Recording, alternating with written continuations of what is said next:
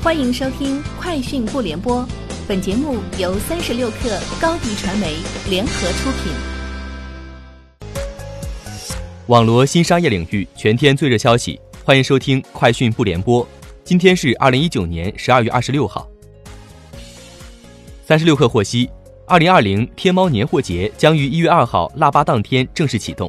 天猫方面称，要帮全国农民卖出三亿斤农产品。让每位参与其中的农民过年前再增收一千元。年货节开始，淘宝 App 将上线种果树活动，消费者每种成一棵就能免费换一箱优质水果。此外，邀请家人朋友一起种，最多能收到五箱。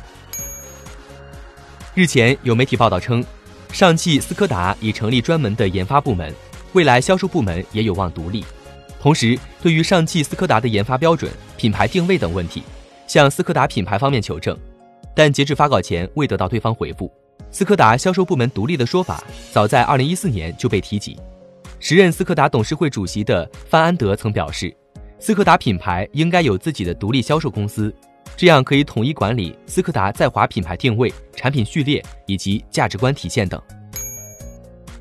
三十六氪获悉，天眼查数据显示，近日深圳市腾讯视频文化传播有限公司发生工商变更。腾讯公司副总裁兼企鹅影视 CEO 孙忠怀退出法定代表人和总经理、执行董事，新增洪丹义为法定代表人和董事长。此外，监事叶青退出，新增严敏为总经理，张杰为监事，冯明杰、田丽为董事。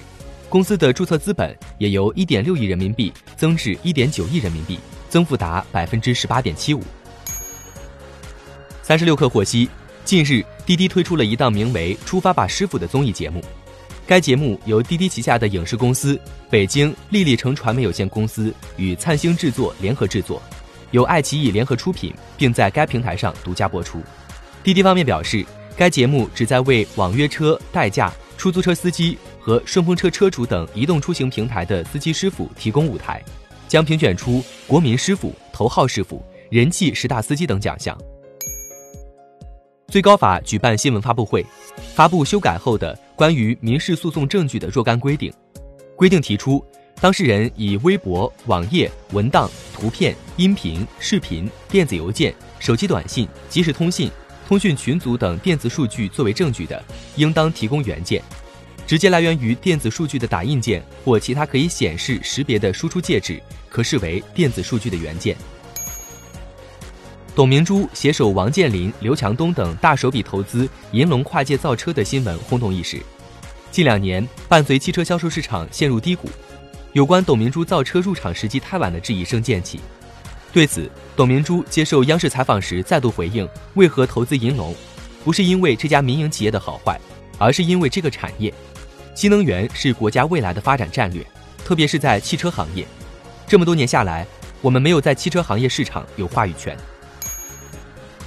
三十六氪获悉，普思资本官网表示，经过近两月几十轮商谈，普思投资与数十位投资人全部达成协议，所有投资人都得到了赔偿。